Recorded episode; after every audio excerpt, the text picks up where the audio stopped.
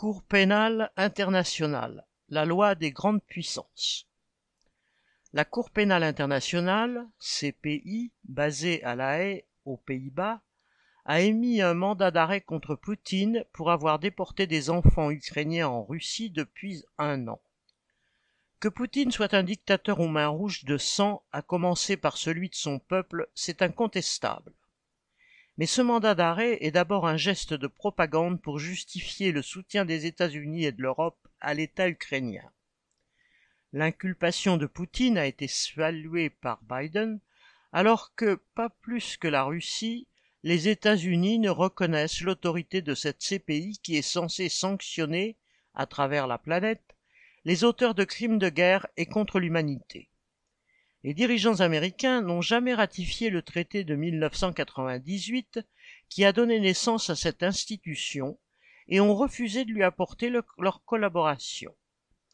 Une loi votée en 2002 a même prévu la possibilité d'une intervention militaire pour soustraire un Américain à cette juridiction. Il n'y en a pas eu besoin car les États-Unis n'ont jamais eu à rendre de compte.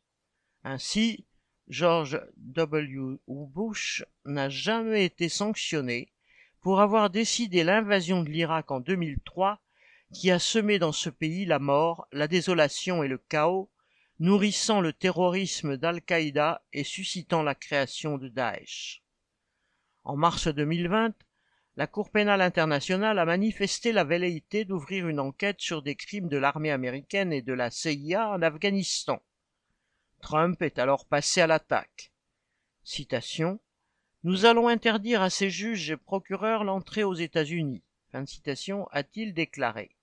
Et d'ajouter, citation, nous allons prendre des sanctions contre leurs avoirs dans le système financier américain et nous allons engager des poursuites contre eux dans notre système judiciaire. Fin citation. Avec l'arrivée de Biden, si le style a changé, les États-Unis continuent de maintenir la CPI à distance. Ils se contentent de la féliciter si elle s'occupe de la Russie. Quant aux dirigeants français, ils ont ratifié le traité de 1998 et reconnaissent la CPI. Mais ils n'ont jamais été mis en accusation pour leur responsabilité dans les guerres en Afrique. Ce n'était pourtant pas faute d'avoir armé des massacreurs et des génocidaires. Jean Sondet.